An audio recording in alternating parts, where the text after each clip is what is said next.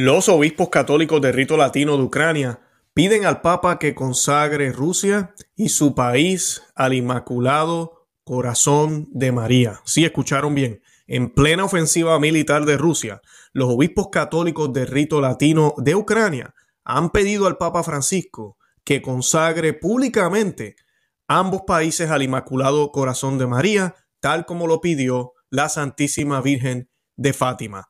Hoy tenemos la declaración de ellos eh, traducida al español y la oración eh, que ellos están recomendando, inclusive pidiéndole a los laicos, católicos, sacerdotes, obispos de todo el mundo también, que consagren privadamente también a sus países y se consagren al Inmaculado Corazón de María. Todo eso es lo que vamos a estar compartiendo en el día de hoy.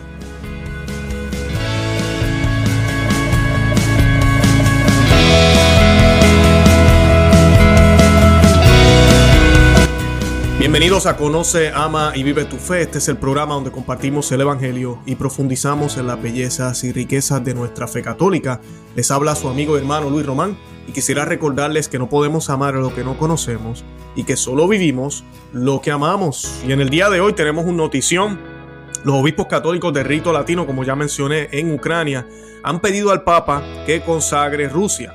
Y pues esto obviamente trae muchísimas preguntas los que ya vieron el programa que hicimos recientemente eh, con el señor eh, Luis Eduardo López Padilla, eh, entienden por qué somos de la opinión y creemos firmemente que la consagración a Rusia no se ha hecho, no se ha hecho como ella lo pidió.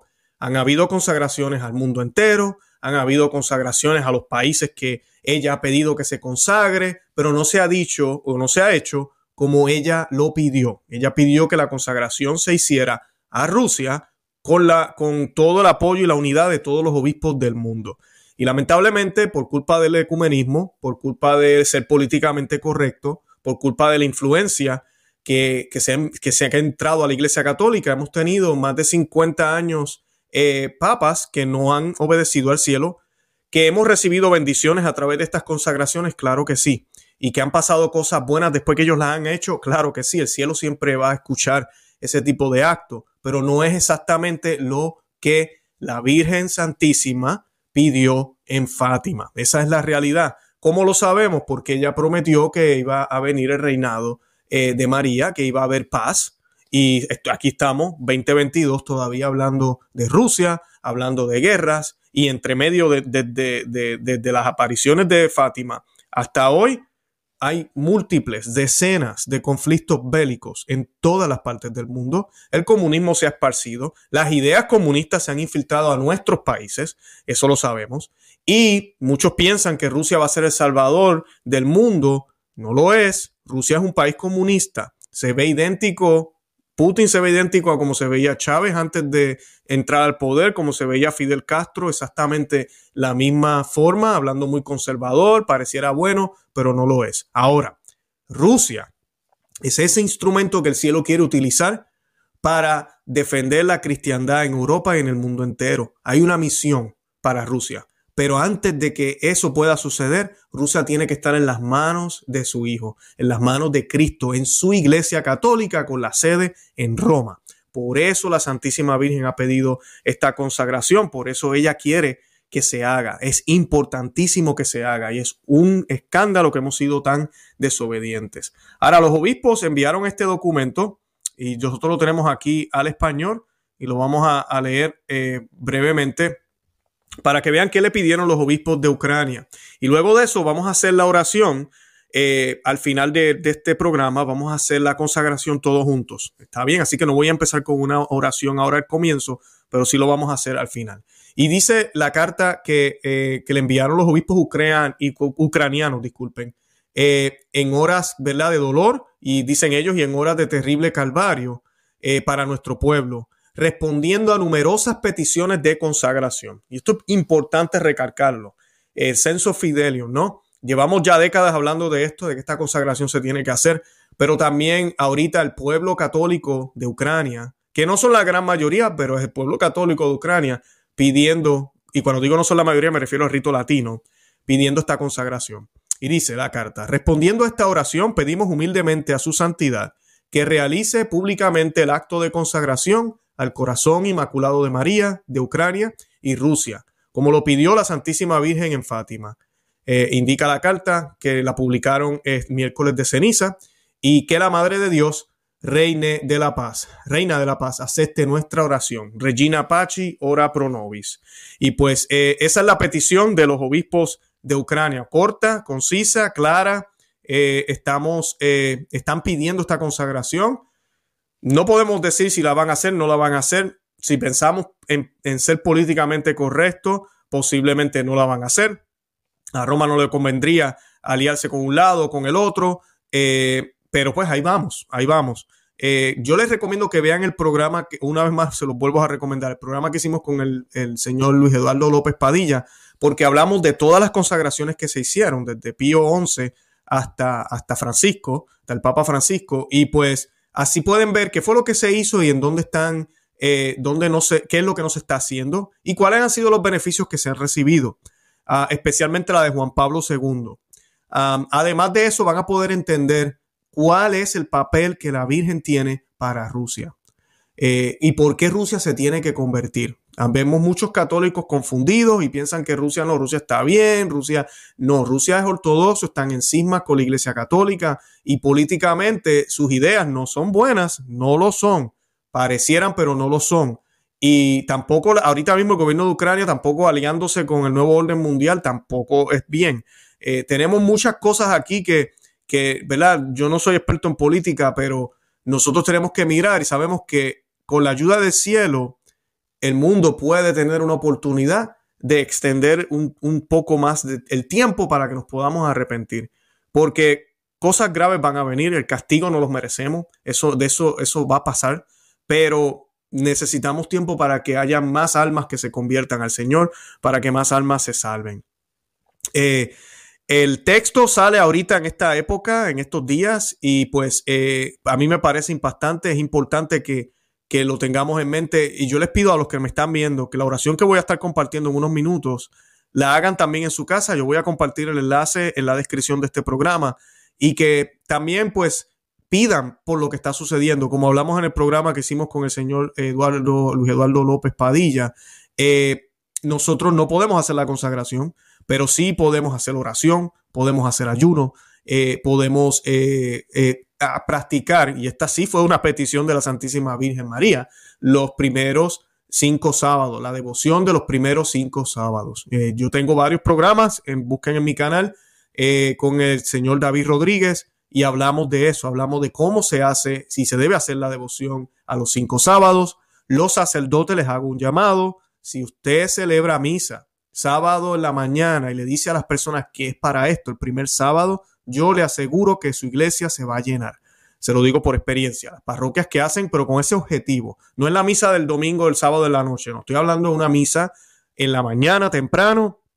Eh, usted dice, esta misa va a ser los primeros sábados, la vamos a ofrecer por los dolores causados a la Santísima Virgen María. Ella nos, nos pidió esta devoción y la vamos a hacer. Y créame, su parroquia, su comunidad, eh, va a empezar a ver los frutos y no tan solo lo hacemos por eso, lo hacemos porque le debemos, nosotros le debemos todo al cielo, todo al cielo y ahorita mismo hemos sido muy mal agradecidos y nosotros que se nos ha dado tanto, y estoy hablando de los católicos, se nos va a exigir aún más, aún más. Al pagano allá afuera se le va a exigir, claro que sí, pero él no sabía tal vez eh, o no tuvo el conocimiento que tú y yo tenemos. Así que tenemos una responsabilidad grande, grandísima. Y estamos en época de cuaresma. Así que más todavía es tiempo para, para unirnos en oración.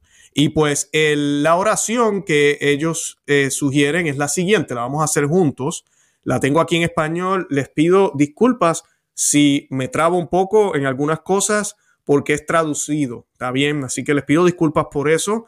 Es traducido del idioma que ellos hablan allá. A, estaba al inglés, luego al español. Así que pues ahí vamos, ¿verdad? Pero creo que se, se va a escuchar bien y yo se las voy a compartir ya traducida para que la puedan hacer también con sus familias y en sus hogares. Y esta oración la hacemos en el nombre del Padre y del Hijo y del Espíritu Santo. Amén. Amada Reina y Madre nuestra, Reina de Santo Rosario, auxilio de los cristianos, salvación del género humano, Virgen victoriosa, aquí nos postramos humildemente ante ti para que lleves nuestras sinceras oraciones a Dios Todopoderoso en la Trinidad. Venimos con la plena confianza de que te suplicamos misericordia y protección para nuestra patria en este tiempo dramático de guerra. Madre de misericordia, te lo pedimos, no por nuestros méritos, con los que no contamos, sino en vista de la bondad infinita de tu corazón y de la sangre salvadora de Cristo tu Hijo. Que os toque el sufrimiento y los gritos de auxilio de tantas personas. Ten piedad de los heridos y víctimas de los bombardeos, de los huérfanos y de las viudas, de todos aquellos que se vieron obligados a abandonar sus hogares y a buscar refugio en lugares más seguros. Pide, pide, misericordia por los que dieron su vida defendiendo al prójimo, a nuestra patria.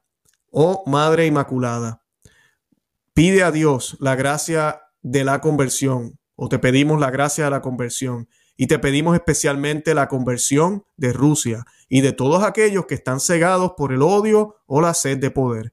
Ruega por nosotros ante todo aquellas gracias que puedan cambiar los corazones humanos en un instante y que prepararán y traerán una paz tan codiciada. Sobre todo, tráenos el don de la paz espiritual para que el reino de Dios crezca en paz y armonía. Reina de la paz, pedimos la gracia de la verdadera reconciliación con Dios y entre nosotros para que podamos darnos una mano de ayuda y apoyo. El trono de la sabiduría inspira a todos los gobernantes, que inspire a todos los gobernantes a tomar decisiones sabias y que fortalezca los esfuerzos de quienes contribuyen al fin de la guerra y la paz. Reina de los apóstoles, pedimos para nuestros pastores el don de la fe y el celo firme en la realización de los sacramentos, para que en este tiempo estemos todos unidos en la mesa eucarística y en la oración celosa. Sanar a los enfermos, fortalece a todo el personal médico y voluntario que atiende a los enfermos y heridos. Pedimos su fuerza espiritual y física. Se sana a los enfermos, fortalece a los fortaleza para los moribundos y, y, y, y calma para sus seres queridos.